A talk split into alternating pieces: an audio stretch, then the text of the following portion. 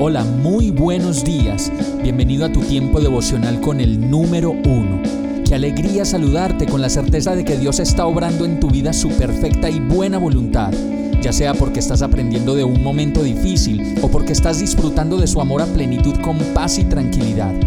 Llegó la hora de tomar tu Biblia, pues de seguro Dios te va a hablar, te va a reconfortar y lo mejor de todo, te va a dar las respuestas que estabas buscando. ¿Qué esperas? Vamos, súbete de una vez en este pequeño pero eterno vuelo devocional con destino al cielo.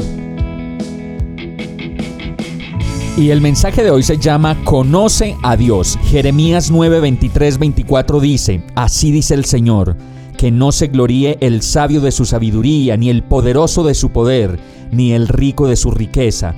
Si alguien ha de gloriarse, que se gloríe de conocerme y de comprender que soy yo el Señor, que actúe en la tierra con amor, con derecho y justicia, pues es lo que a mí me agrada, afirma el Señor.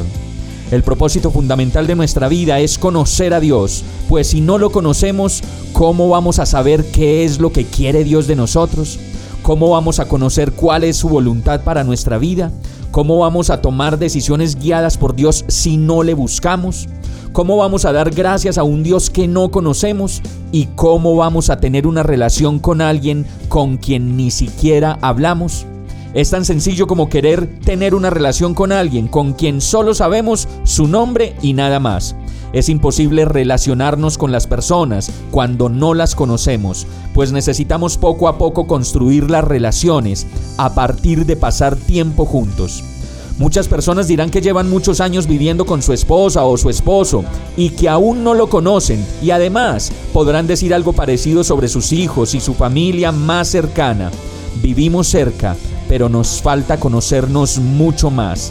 Asimismo, sucede en nuestra relación con Dios. Cada día es una oportunidad de conocernos más y mejor y descifrar en nuestra relación la esencia misma de Dios y ahí sí, lo que Él quiere de nosotros. Pensamos erradamente, como lo dice el verso, que nos podemos sentir orgullosos de saber mucho sobre ingeniería, sobre política, ciencia y quién sabe cuántas cosas más. Y entonces que digan de nosotros, uff, ese hombre tan culto, ese señor sí que sabe. Y los otros por su lado se sentirán orgullosos de lo que tienen y todas sus riquezas. Pero finalmente dice el verso que si alguien ha de sentirse orgulloso, es de conocer a Dios.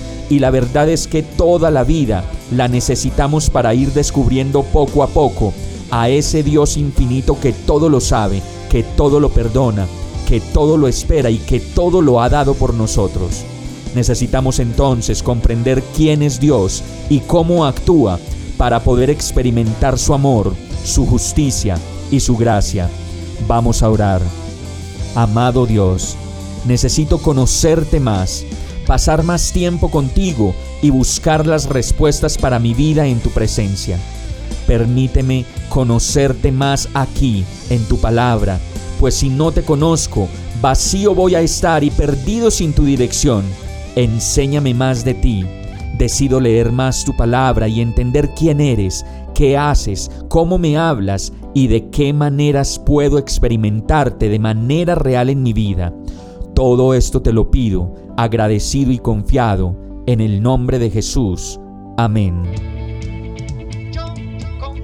Hemos llegado al final de este tiempo con el número uno no te detengas, sigue meditando durante todo tu día en Dios, descansa en Él, suelta los remos y déjate llevar por el viento suave y apacible de su Santo Espíritu.